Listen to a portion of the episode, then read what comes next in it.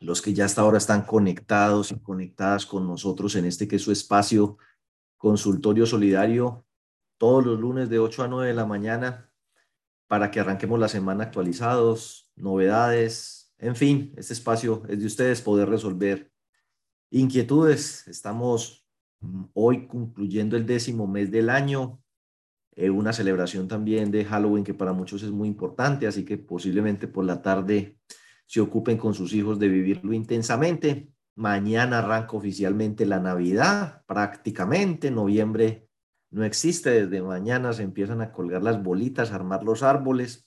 Hemos dicho, este año se acabó. Y aún así, pues es necesario que revisemos ya pensando en el 2023 estrategias y cosas que nos permitan continuar trabajando por el progreso del país, por el bienestar de nuestros asociados, de su familia, de la comunidad, de nuestros empleados, de todas las personas que orbitan alrededor de este ecosistema solidario compuesto por cooperativas, fondos de empleados y mutuales. Así que bienvenidos. También estamos a puertas de, nuestros últimos tres eventos, el de evaluación de cartera y pérdida esperada, el de actualización anual de empleados y directivos de SARLAF y el de reforma tributaria que estamos esperando que el tema se cocine para pues definir eh, la fecha que creería yo estaremos anunciando muy prontamente. Pero bueno, eh, a todas las personas que están también conectadas por YouTube, agradecerles que nos sigan apoyando, que ojalá sigan difundiendo este espacio entre sus contactos del sector solidario para que nos acompañen todos los lunes. Pero como el tiempo aquí es un activo valioso, en esta campaña de apoyar lo nuestro quiero señalarles las posibilidades que tienen para efectos de sus actividades de fin de año o de sus asambleas o en el día a día de utilizar, de hacer convenios en sedes vacacionales recreativas del sector solidario. Por ejemplo, aquí en el Valle del Cauca, Cali tiene algo que se llama el Centro Multipropósito. Queda en el lago Calima, Darién. Tienen cabañas, alojamientos, tienen salones eh, para eventos. Así que pues si usted está considerando dónde hacer alguna actividad, su asamblea, una integración, una reunión, una planeación estratégica o algo, pues bien podría explorar con Cali esa posibilidad, aquí nomás en el lago Calima. También tenemos, por ejemplo, la cooperativa Avanza en el eje cafetero. Tiene una finca que se llama San José, muy bonita también, con hospedaje, restaurantes, piscinas, de todo. O sea, no solo de Decamerón vivirá el hombre, ahí también hay otros hospedajes en los cuales uno estaría apoyando a entidades del propio sector, no solo para su asamblea, planeaciones estratégicas, sino para hacer convenios a efectos de que sus asociados puedan ocupar en temporada baja esas instalaciones. Tulaima es otro centro recreacional muy bonito. Yo he estado en todos ellos, ¿no? Em, este de Tulaima es de la cooperativa, del Fondo de Empleados de la Universidad del Quindío, también muy bonito. Eh, muy agradable, muy chévere. Ahí se los presento. Y por acá hay otra cosa bien interesante para que vean que el sector cooperativo no de, de sorprenderlo a uno. Un grupo de agencias de viajes, 37 agencias de viajes eh, de 11 diferentes ciudades se unieron y crearon una cooperativa. Mire usted qué cosa tan bonita. Esa cooperativa negocia a gran escala todo el tema de tiquetes, eh, aviones charter, hoteles y logra pues eh, eventualmente mm, luego trasladarle eso a las agencias de viaje.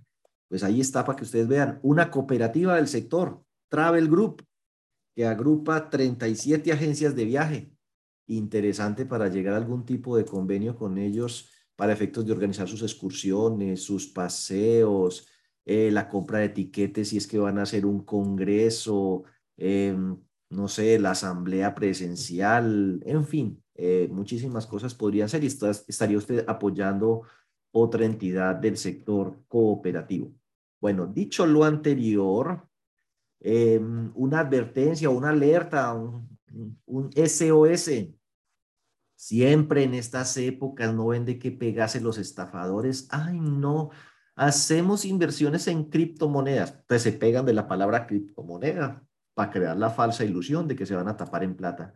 Em, ay, no, mira, eh, somos, a ver, no criptomoneda, una fintech.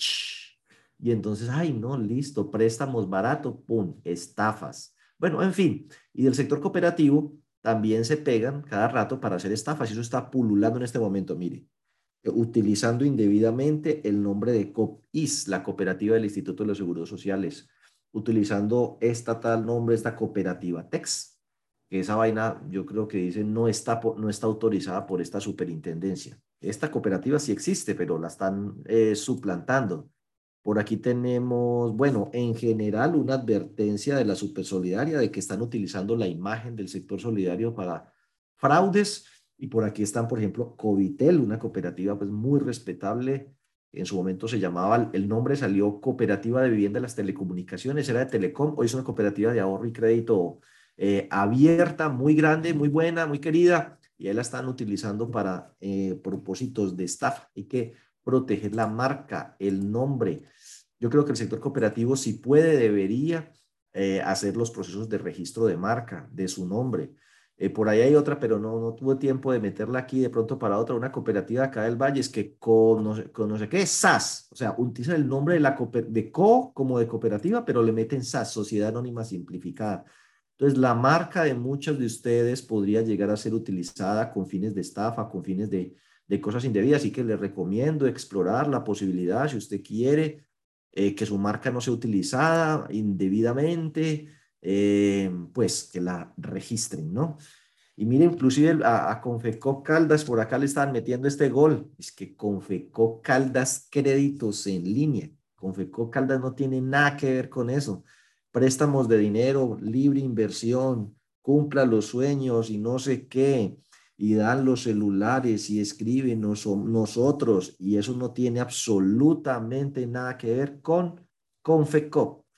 Entonces, bueno, eso está a la orden del día. Otra cosa para que tenga en cuenta dentro de su riesgo operativo, usurpación de marca, uso indebido del nombre, eh, falsedad, estén monitoreando eso, que no vaya a haber entidades con el mismo nombre suyo haciendo por ahí estafas o pendejadas.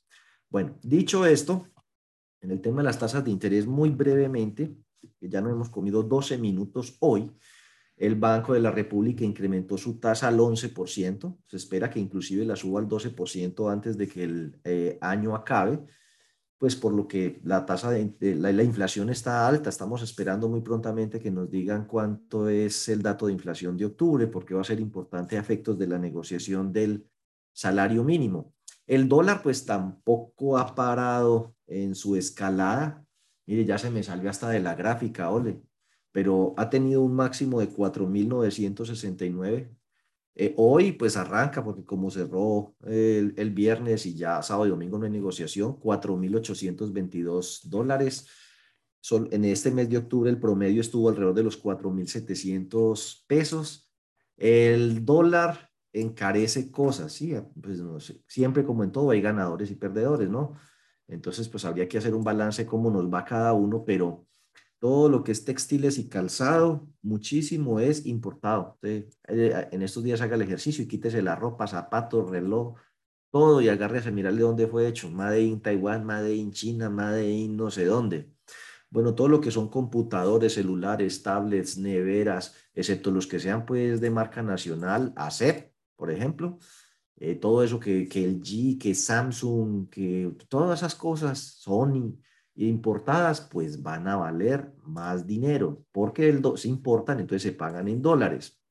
Eh, todo lo que es vehículos y lamentablemente pues solamente repartir tierra no va a hacer la diferencia, ¿no? Se necesita también tecnificar el agro para que sea competitivo y la tecnificación del agro implica maquinaria, maquinaria que no se produce en Colombia, eh, se trae de, otras partes.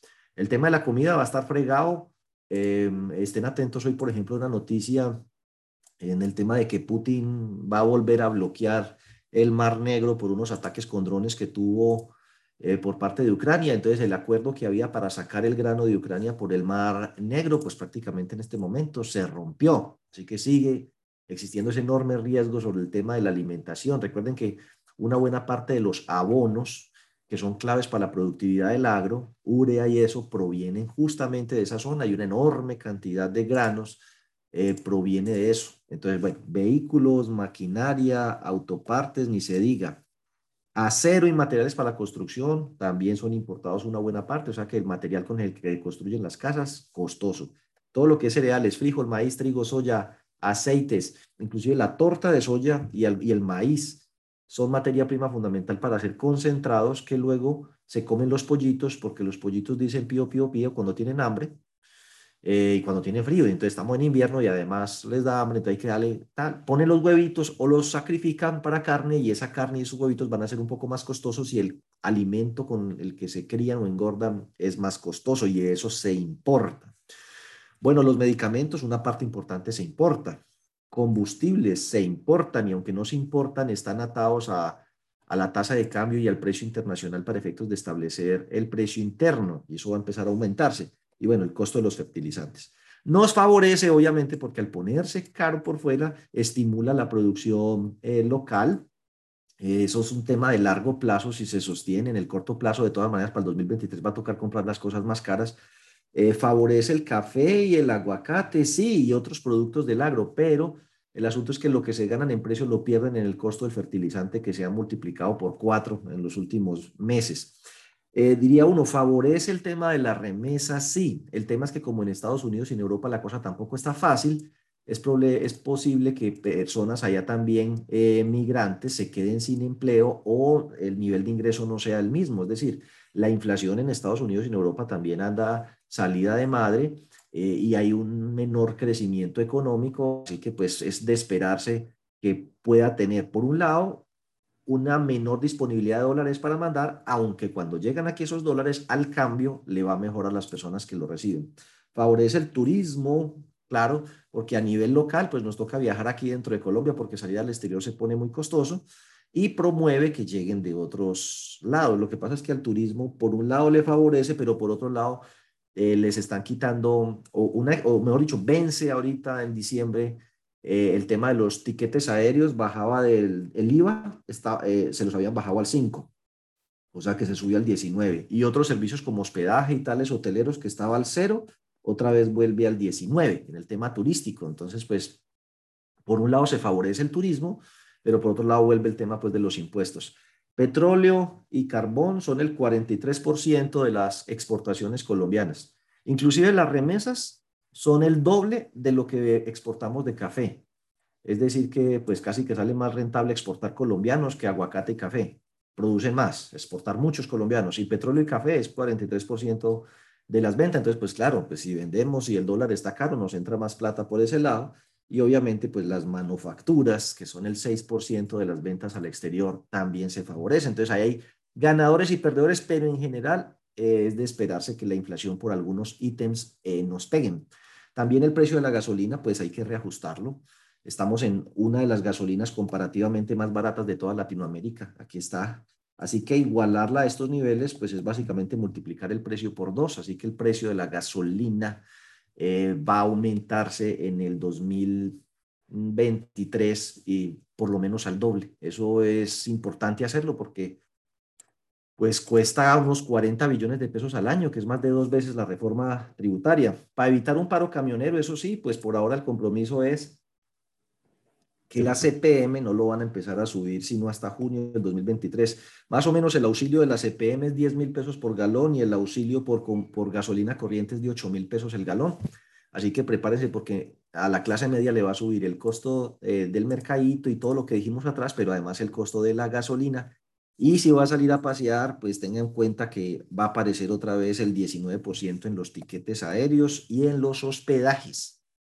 Ahora bien, eh, mencionaba yo, y para no ser reiterativo, por aquí estaba el precio de la tonelada, eh, el de la tonelada de urea.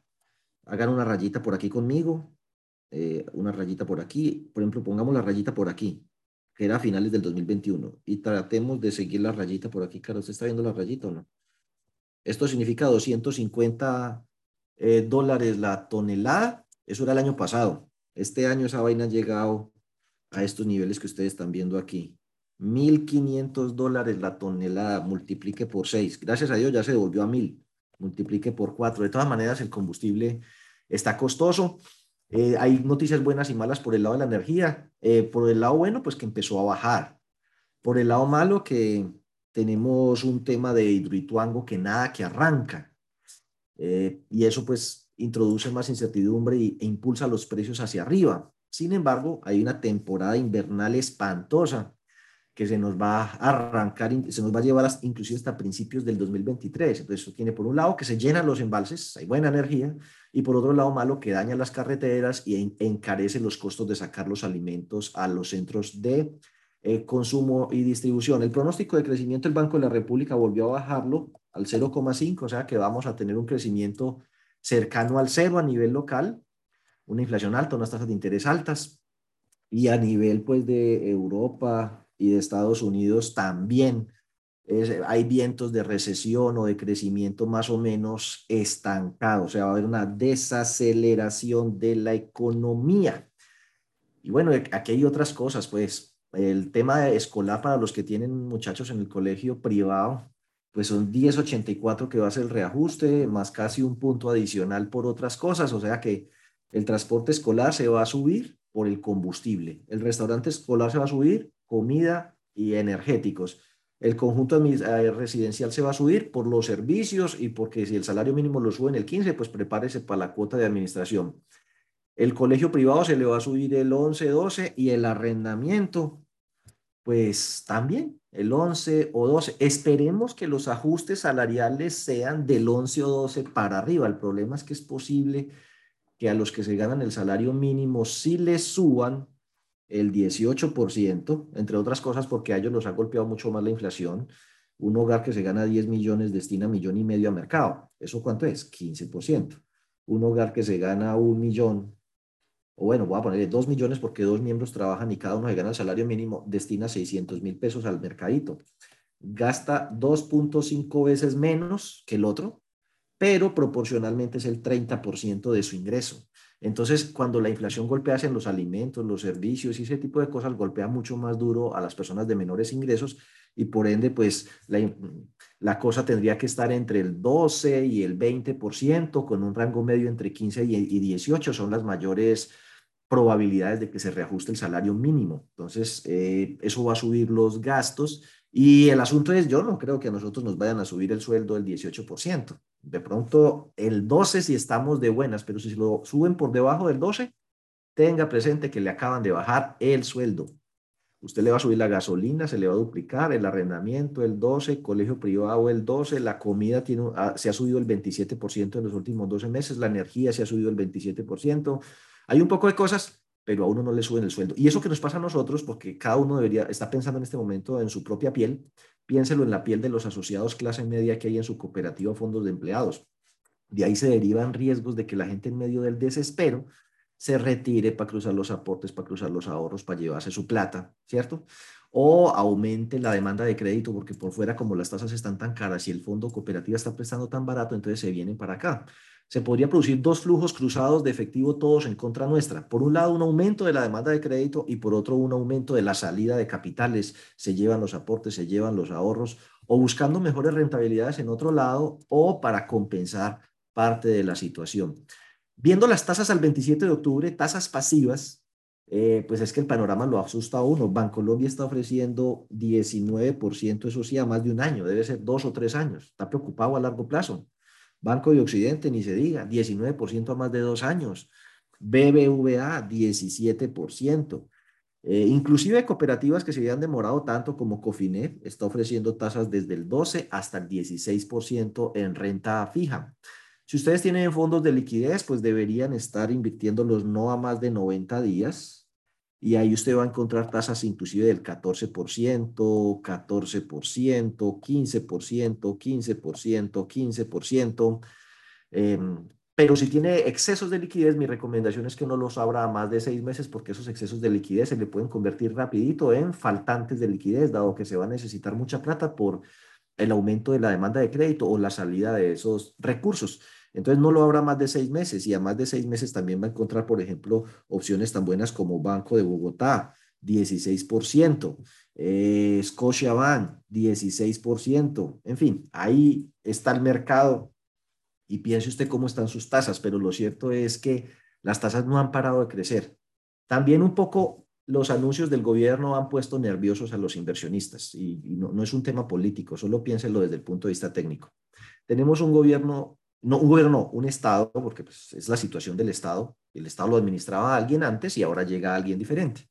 Eh, ese Estado tiene un déficit del 8%. Ya, eso no es culpa del actual gobierno. El actual gobierno solo tiene que lidiar con esa situación y lidiarla del mejor modo posible, del modo más inteligente posible. Entonces, cuando uno dice, tiene un hueco en el presupuesto del 8%, pero anuncia que va a comprar a base de deuda eh, 3 millones de hectáreas, que se va a endeudar más. Un producto, una deuda que ya está por el orden del 70, 80, 90% del Producto Interno Bruto, no recuerdo exactamente la cifra, pero es más del doble de lo que era hace unos años, que no es culpa de este gobierno. El anterior gobierno se endeudó así para paliar el tema de la pandemia y repartir subsidios y auxilios. Ya este encuentra esa situación creada. Eh, pero además dice, vamos a acabar con el petróleo, que genera el 43% de las entradas en dólares. Eh, y por otro lado dice que vamos a, ¿qué más es el otro anuncio? Ah, sí, a, a imponer un control de capitales. Entonces, control de capitales es cuando usted meta la plata, bienvenida, pero cuando se le vaya a llevar, le vamos a cobrar un impuesto.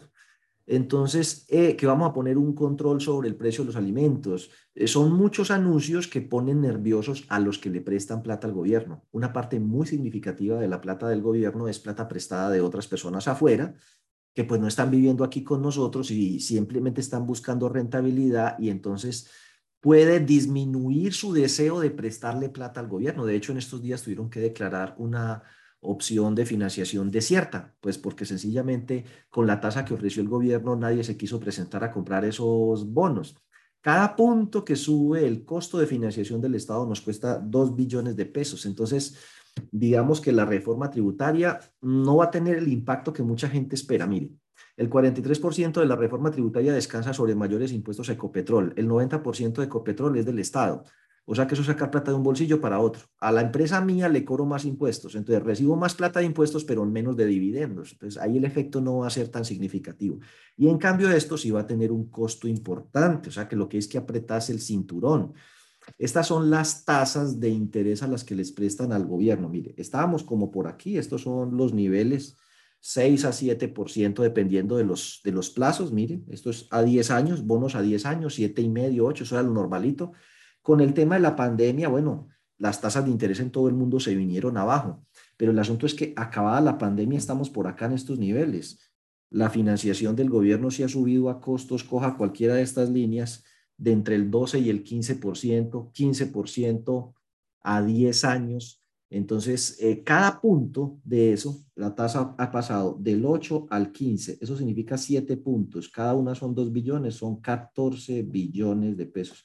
O sea que el mero costo de la financiación de la deuda del Estado ya superó o ya igualó el valor del recaudo de la reforma eh, tributaria. O sea que hay que ser muy cuidadoso con el tema de los anuncios y las medidas que se van a adoptar, porque el palo no está para cucharas. Realmente el margen que tiene el gobierno para animar una economía es, es corto, eh, dado que pues en el tema de plata pues no está lloviendo como maná del cielo, la gente no quiere invertir, los que quieren invertir quieren cobrar un ojo en la cara por la plata que esperan invertir en bonos del gobierno, la reforma tributaria está empantanada, para mí no va a tener un efecto significativo a largo plazo, eso significa que en uno o dos años vamos a estar discutiendo otra reforma tributaria, o sea, esta reforma tributaria pues, es, es un saludo a la bandera, en, uno o dos años vamos a tener exactamente el mismo problema. Algo que sí podría tener un efecto importante es reducir el costo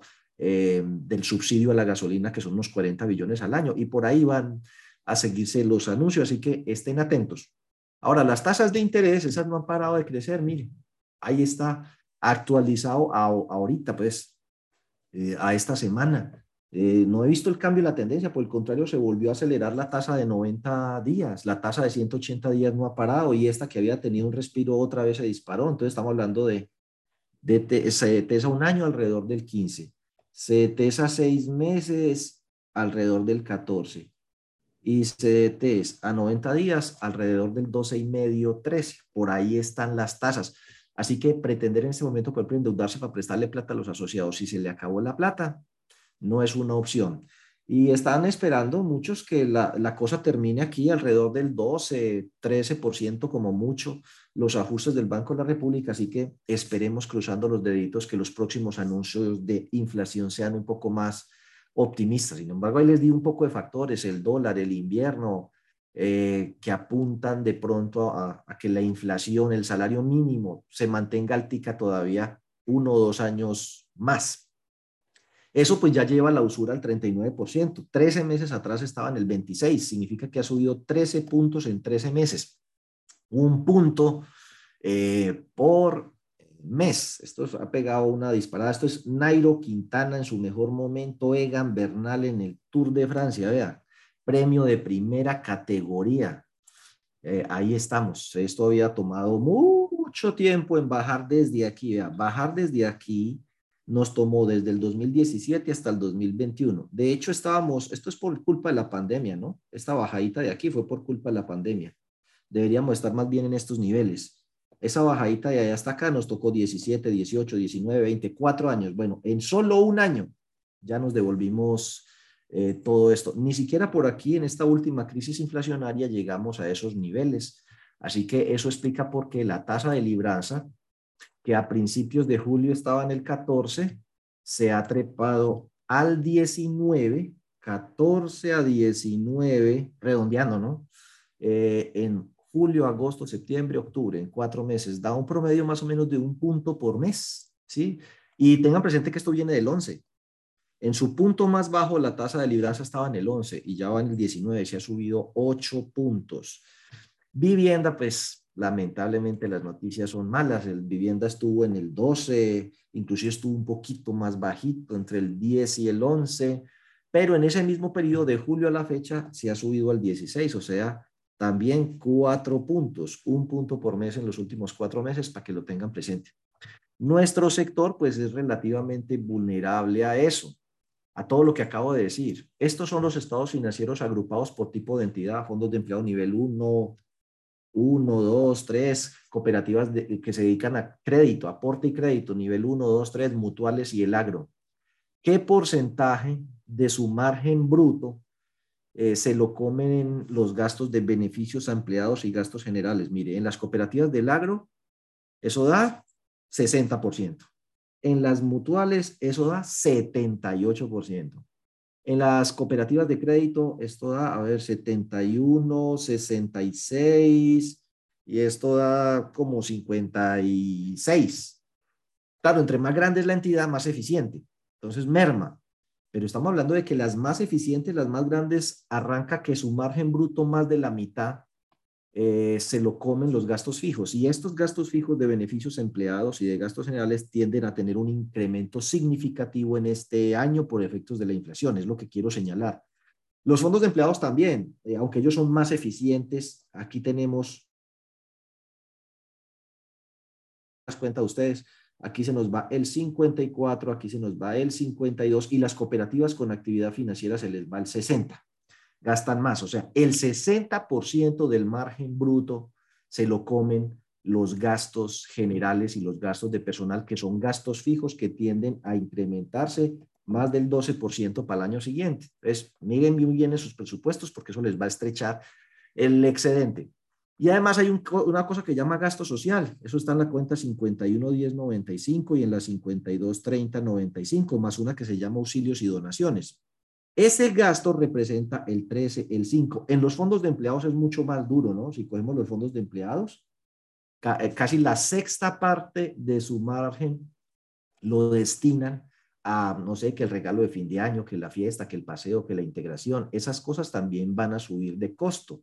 O sea que, y además que eso se vuelven gastos fijos. Uno dice, eso es un gasto variable. ¿no? Si usted ya acostumbró a la gente a que le da una ancheta, eh, la ancheta va o va. Entonces son gastos muy flexibles, así que buscar economías va a ser importante. Si usted suma el gasto social, las cooperativas también le meten duro a eso, es que para no pagar impuesto de renta. Ahora, a los fondos de empleados en el proyecto de reforma tributaria los ponen a pagar impuesto de renta sobre las actividades diferentes al ahorro y el crédito. Habrá que ver eso qué tanto nos impacta.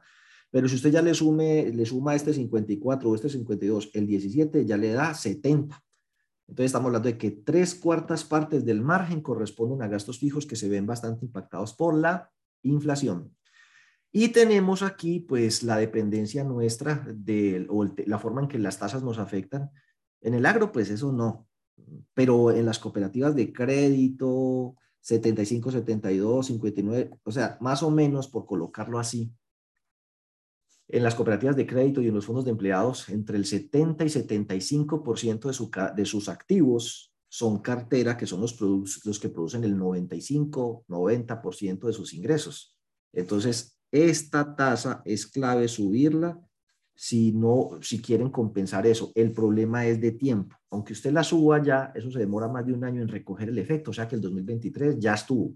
No, no va a tener el mayor efecto, pero ojalá no se demore más en tomar la, la decisión. Y en, las, y en los ahorros a la vista y CDATs, que son bastante volátiles, por ejemplo, en las mutuales apalancan el 38% del activo, en los fondos de empleados pequeñitos como que no le jalan mucho a eso, en los fondos de empleados de nivel 1 sí, estamos hablando de 16 y 8, 24, un cuarto del activo lo financian ahorros volátiles que son muy sensibles al tema de la tasa de interés y el riesgo. Y en las cooperativas con actividad financiera, pues mucho peor.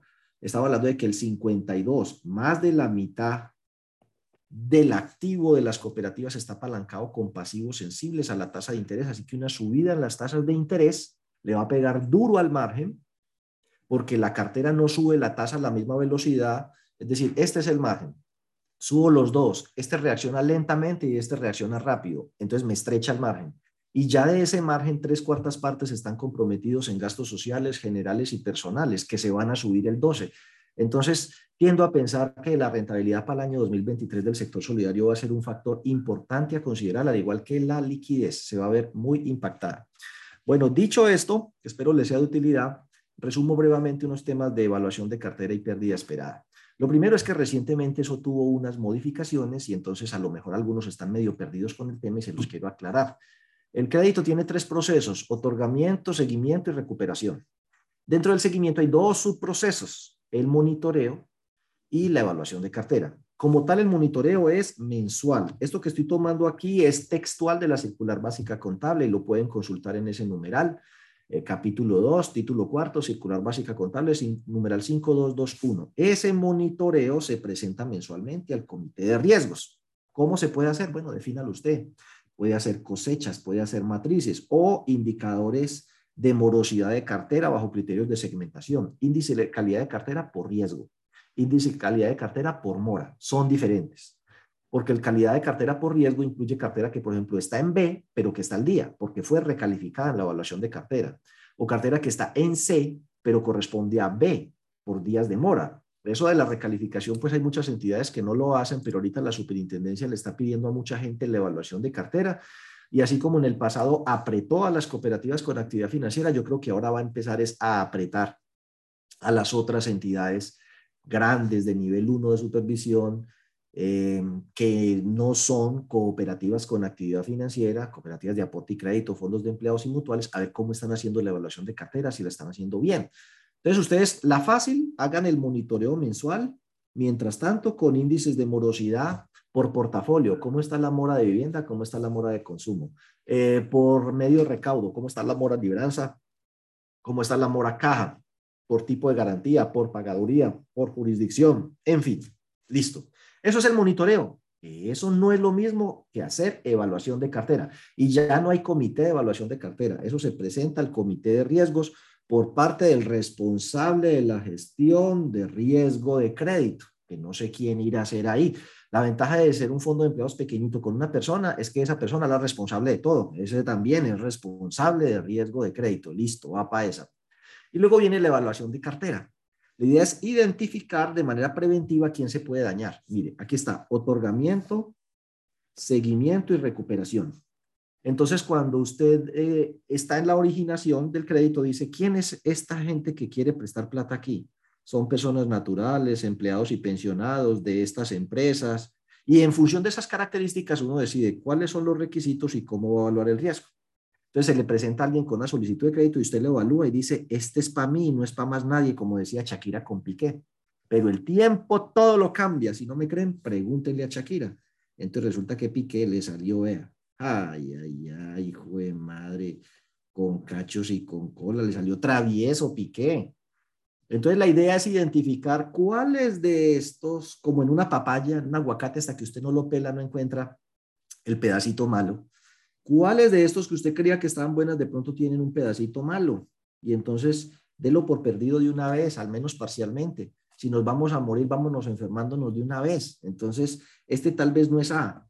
Este es, ay, Piqué es una. no, mi hijo, hágale seguimiento a Piqué y verá, Piqué como mínimo es un B, traviesa hasta que por fin se destapó, claro, y se supo todo. Entonces ya, esta es la cartera siniestrada a la que ya se le aplica proceso de recuperación. O se reestructura, o se manda cobro jurídico, o se castiga porque no hay nada que hacer, o se ejecutan las garantías. Y este es otro proceso.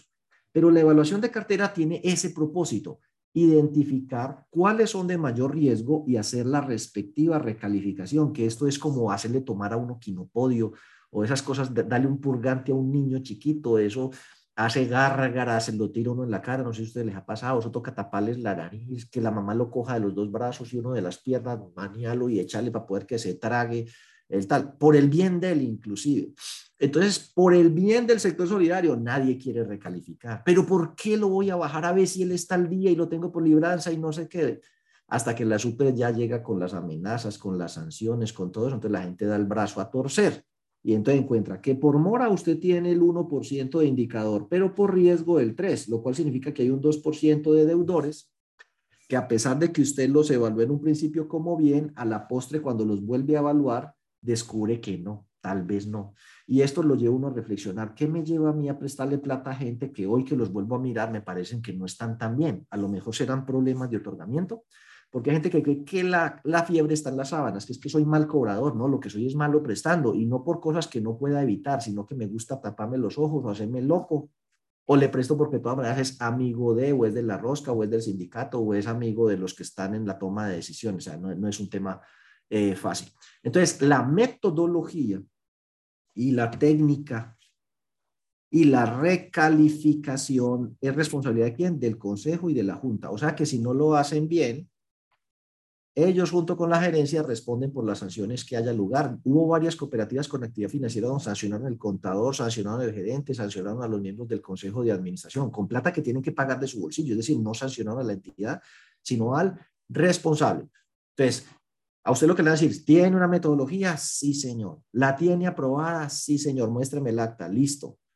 Eh, ¿La aplica? Sí, señor. ¿Recalifica los créditos? Sí, señor. ¿Evalúa la totalidad de la cartera? Sí, señor y utiliza todos los criterios, porque la metodología que usted utilice, hay gente que pues, y entiendo eso, en aras de no gastar tanta plata, dice, venga, es que yo no tengo esa información o yo no la quiero hacer con esa información porque me sale muy caro. Mire, capacidad de pago, solvencia, garantía, ta, ta, ta, y esta es la que nos duele. Porque primero es la totalidad. En alguna parte, yo creo que acabo de señalar la palabra totalidad, o sea, el 100% de las deudas y hay que consultarlos a todos otra vez a la central de riesgos. Entonces, eso pues no es bueno. Ustedes a través de sus gremios, ¿qué deben hacer? Proponerle a la supersolidaria que cambie eso. Proponerle que solo se evalúen personas que tengan una deuda superior al valor de sus aportes y ahorros permanentes y que esa diferencia sea mayor de un salario mínimo. Eso le reduciría a la mitad los costos de una evaluación de cartera que ya no es anual, sino semestral para los que aplican pérdida esperada quienes aplican pérdida esperada a niveles 1 y 2. O sea que esos deberían estar evaluando su cartera semestralmente, niveles 1 y 2 de supervisión. Hay por ahí un video de una funcionaria de la Supersolidaria diciendo que eso arranca cuando les arranque el modelo de pérdida esperada, pero pues si usted le pregunta de pronto a otras agremiaciones, le van a decir, pero eso no es lo que dice la norma. La Supersolidaria debería clarificar eso a través de una circular y ponerlo por escrito, porque por escrito no está. Solamente la palabra de una funcionaria en un video y en ese video digo, eso va a aplicar a partir del año que le toque pérdida esperada a cada entidad. O sea que al nivel 2, eh, el nivel 2 le tocaría en el año 2026, pero eso no lo dice la norma. La norma dice al que le toque, ni dicho, las que no aplican, las que no aplican pérdida esperada, señaladas en el ámbito de aplicación, lo pueden hacer como mínimo una vez al año y no dice cuándo. O sea que mi llamado, mi invitación es a que ustedes si no le aplican pérdida esperada o piensan acogerse a lo que la persona señaló en el video, pues vayan haciendo esa evaluación de cartera de una vez, con corte a septiembre. tienen ya la información, ya la reportaron. Si consultan a la central de riesgo, la información que aparece es esa. Haga de una vez ya la evaluación de cartera del año 2022 o va a esperar para diciembre para que lo coja eh, la tarde con ese tema. Entonces, si usted solo va a hacer una evaluación de cartera al año, hágale de una vez. A esas organizaciones que están después del punto, esto de aquí, no les dice en mayo, en noviembre, no, dice una vez al año. Ve, esta, qué pena, me, me equivoqué. Esta de aquí atrás. Eh, dice, las organizaciones que no aplican pérdida esperada deben realizar lo mínimo una vez al año. No le dice si en enero, febrero, marzo, abril, mayo, junio, julio, agosto. Septiembre es excelente mes para eso. Porque si usted diga, lo vamos a hacer al corte de noviembre, mire, aquí termina noviembre. Usted cierra el balance 15 de diciembre. Manda la información a la central de riesgos entre el 15 y el 20. Consulta la información entre el 15 y el 20 a la central de riesgo y lo va a coger las novenas navideñas, tu taina, tu turuma, haciendo la evaluación de cartera y tratando de reunir el comité de riesgos y la junta directiva y el consejo cuando ya todo, no, yo ya me fui de vacaciones, yo ya estoy es en la finca, no sé qué. Bueno, entonces si lo pueden adelantar para las que no están amarradas por obligación a estos cortes de mayo y noviembre, Maravilloso. Esa recalificación que usted le dé de A a B eh, es para fines internos, para fines de aumentar la eh, provisión. Si usted lo quiere volver a subir a A, pues tiene que esperar hasta la siguiente evaluación, o un año o seis meses. Si usted quisiera decir, no, yo dentro de tres meses quiero revisar a ver si lo mejoro, entonces selecciona solo los que recalificó, los 20 o los 30, les hace la evaluación con los mismos criterios y los que ya no tengan elementos objetivos para ser recalificados, pues los vuelve a subir. Ah, pero la mora no es el único criterio. Tiene que volver a hacerle con la misma metodología con la que lo degradó, con esa misma metodología lo vuelve a subir si ya desaparecieron los elementos que llevaron a degradarlo. Listo, ese monitoreo y esa evaluación de cartera se presenta al comité de riesgos y luego al consejo o junta para que dejen evidencia de ese tema. También es cierto que dentro de la norma señalaron una cosa, el valor expuesto en el anexo 2, ¿no?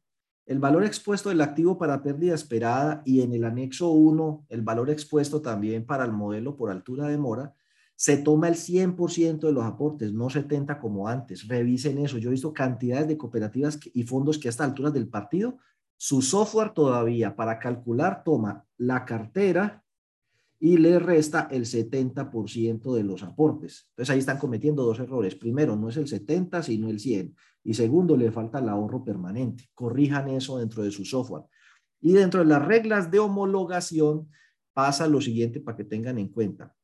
La homologación para los reportes a las centrales de riesgo y para los estados financieros. Así que eso es un chicharrón.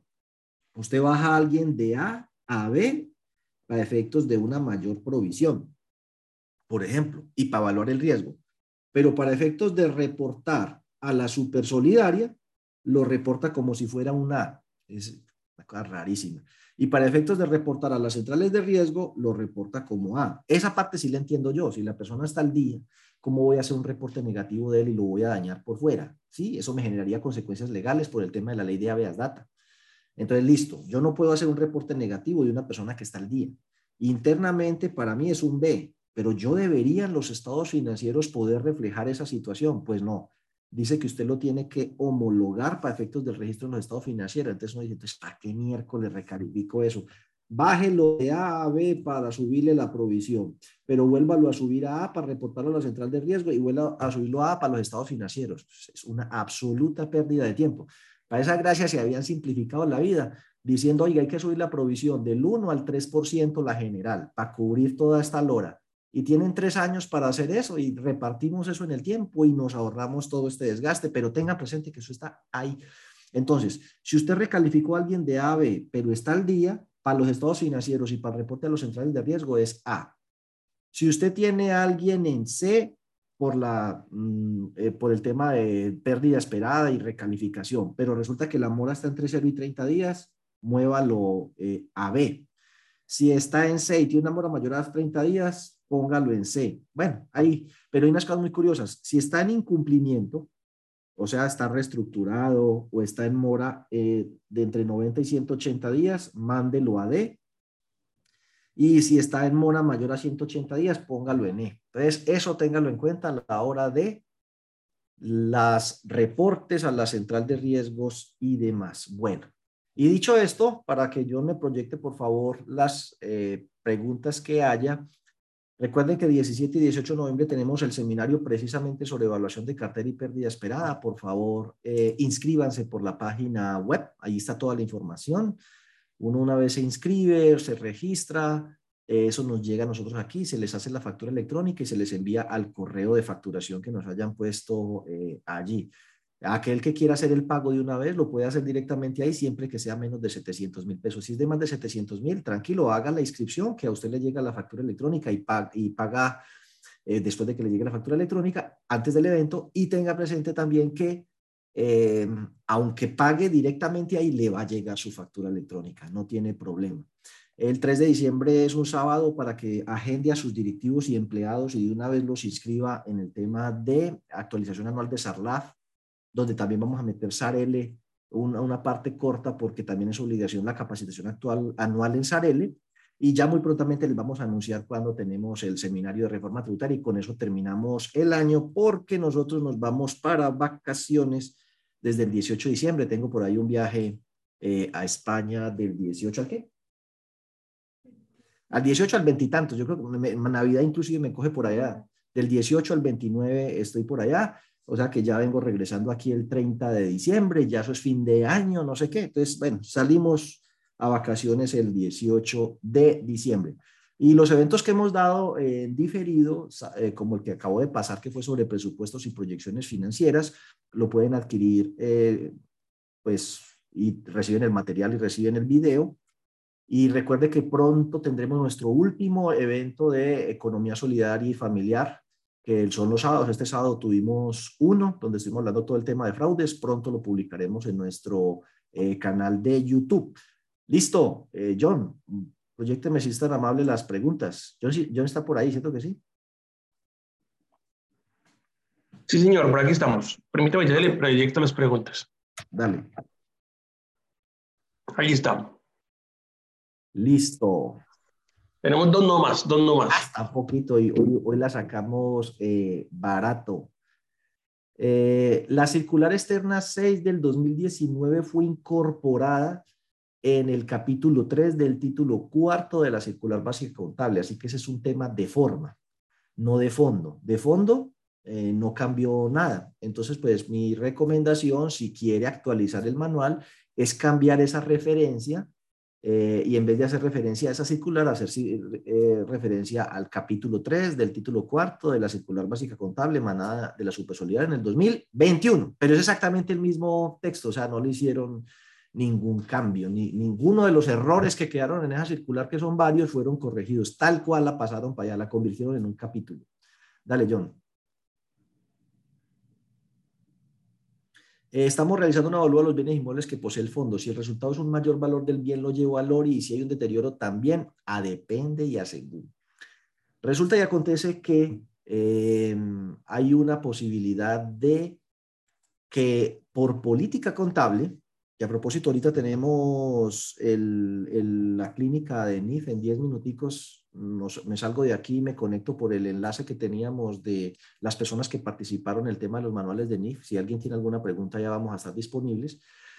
Em, puede por política contable decir lo que son bienes inmuebles y vehículos, vamos a utilizar el método de revaluación como método de depreciación. Si eso está por política contable, Solamente si es así, porque si usted por política contable lo tiene al costo menos depreciación, menos deterioro, no. Entonces, si su política es caso número uno, costo menos depreciación, menos, eh, menos de qué, bueno, menos deterioro. Ese es el método suyo. Hace el avalúo, el avalúo es una prueba de deterioro. Eso significa que si el avalúo está por encima, no hay que deteriorar el bien, pero no hace nada tampoco. Si el avalúo, por el contrario, está por debajo del costo neto, entonces habría que hacer un gasto por deterioro. Caso número uno. Caso número dos, que es el que recomiendo, pero tienen que coger eso con pinzas. Si usted hace el avalúo, si usted acogió el método de revaluación, Eso está en el párrafo 17, 17b, algo así. 17.2b, no me acuerdo en este momento. 17.11b, bueno, ahí lo miran, revaluación. En ese caso, si hay un mayor valor de los bienes inmuebles respecto al costo neto depreciado, entonces se procede como se hacía antes Haga de cuenta que las valorizaciones del patrimonio ahorita se llaman otro resultado integral. Entonces, aumenta el patrimonio en el otro resultado integral y aumenta el valor del bien, ojalá en un auxiliar diferente. ¿ya? Entonces, ahí los niveló.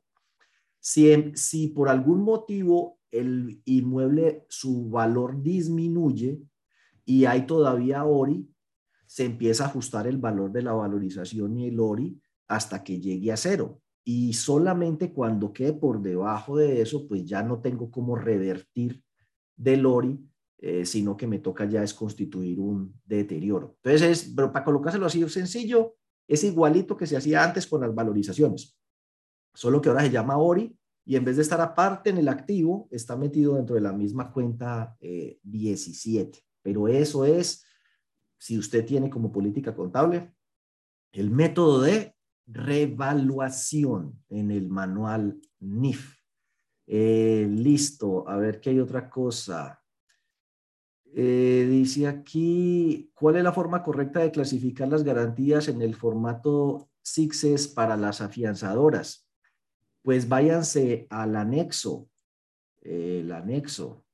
El anexo, eh, vamos a ver si qué tal está el internet hoy, la super solidaria, que a veces esa paginita es tan maluca. Pero usted entra aquí a la página web de la Super Solidaria y efectivamente ahí se quedó pegada. Se va a normativa circular básica contable, título cuarto, capítulo 2, anexo 2 y se va al final. Ahí está la forma en que se clasifican las inversiones. Ve las garantías.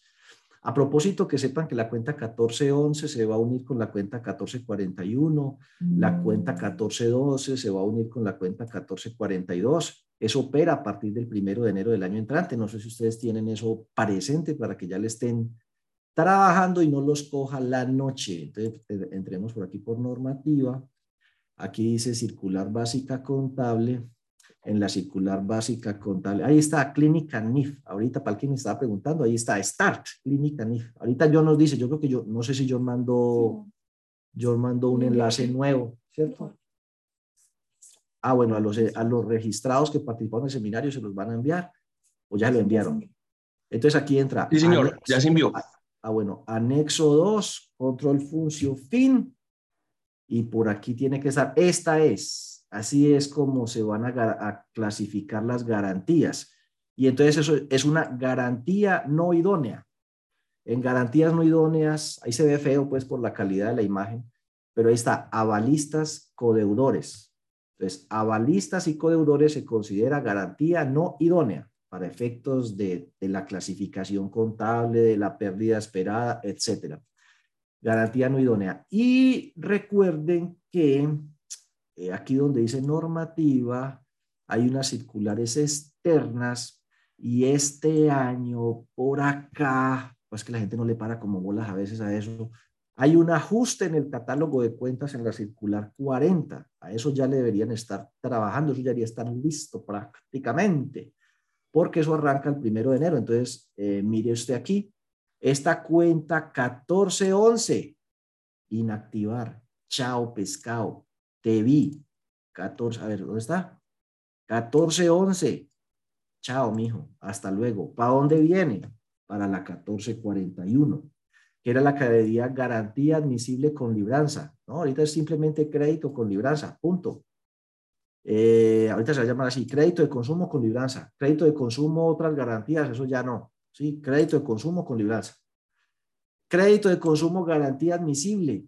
Chao, te vi. Eso ya no se va a llamar así. Entonces simplemente, eh, eh, simplemente se va a llamar crédito de consumo sin libranza, independientemente del tipo de garantía. Y es la 1412 más la 1442. Y así entonces el tema de la garantía dentro del balance desaparece, porque aquí decía microcrédito, garantía admisible. Y antes se llamaba microcrédito, otras garantías, ¿no? Ya no, ya aquí fue madre, la garantía Se va a llamar microcrédito empresarial, punto. Entonces, revisen este cambio que hubo acá. El tema de las garantías de otras garantías y garantías admisibles desaparece. Queda cartera comercial, cartera microcrédito y crédito de consumo con libranza y sin libranza. Punto. El tema de las garantías ahí en lo contable no va, pero para efectos del modelo de pérdida esperada eh, va en garantías no idóneas. Bueno, dicho lo anterior, creo que son las nueve. Diego, Diego hay otras dos preguntitas, hay otras dos preguntitas. No joda. Ah, no, pero ya se está preguntando de otro seminario. Ganancia ocasional, es importante vender los inmuebles, no espera el seminario de reforma tributaria, hermano. ¿Cuál es la forma correcta? Además, uno dice, ay, sí, vendámoslo. Pues, eh, pues si tiene uno para vender y lo logra vender antes de este año, gente que está vendiendo inmuebles ahí así por bultos. Vaya usted puede a venderlo. Y uno tampoco va a salir a regalar sus cositas. Bueno, no, ya creo que ya esa, esa fue, porque ya lo de las garantías lo contesté. Entonces, dicho lo anterior, eh, ah, bueno, que si es, deben ajustar las tasas de interés, no, pues debió haber empezado a ajustarlas hace como un año, está escogida de la tarde. Haga sus cuentas, la persona que me está haciendo estas preguntas, haga sus cuentas. Porque primero ya está cogido la tarde, las tasas de interés empezaron a subir hace un año. Si necesita subirla, necesita subirla ya, porque solo hasta dentro de un año va a haber el efecto. Entre más se demore, pues peor. Bueno, dicho lo anterior, chao, arrivederci. Nos vemos entonces. Oiga, ¿dentro de ocho días es festivo o es normal? ¿Es festivo? Ah, entonces dentro de ocho días no nos vemos. Y dentro de 15 días tampoco, porque es festivo también. Nos vemos. Y gracias a Dios vienen dos puentes. Bueno, listo. O sea que nos veríamos ya el, no, pues el 18, 17 y 18 nos vemos en el seminario de pérdida esperada y evaluación de cartel. Nos vemos el 21 en el consultorio solidario. Hasta luego.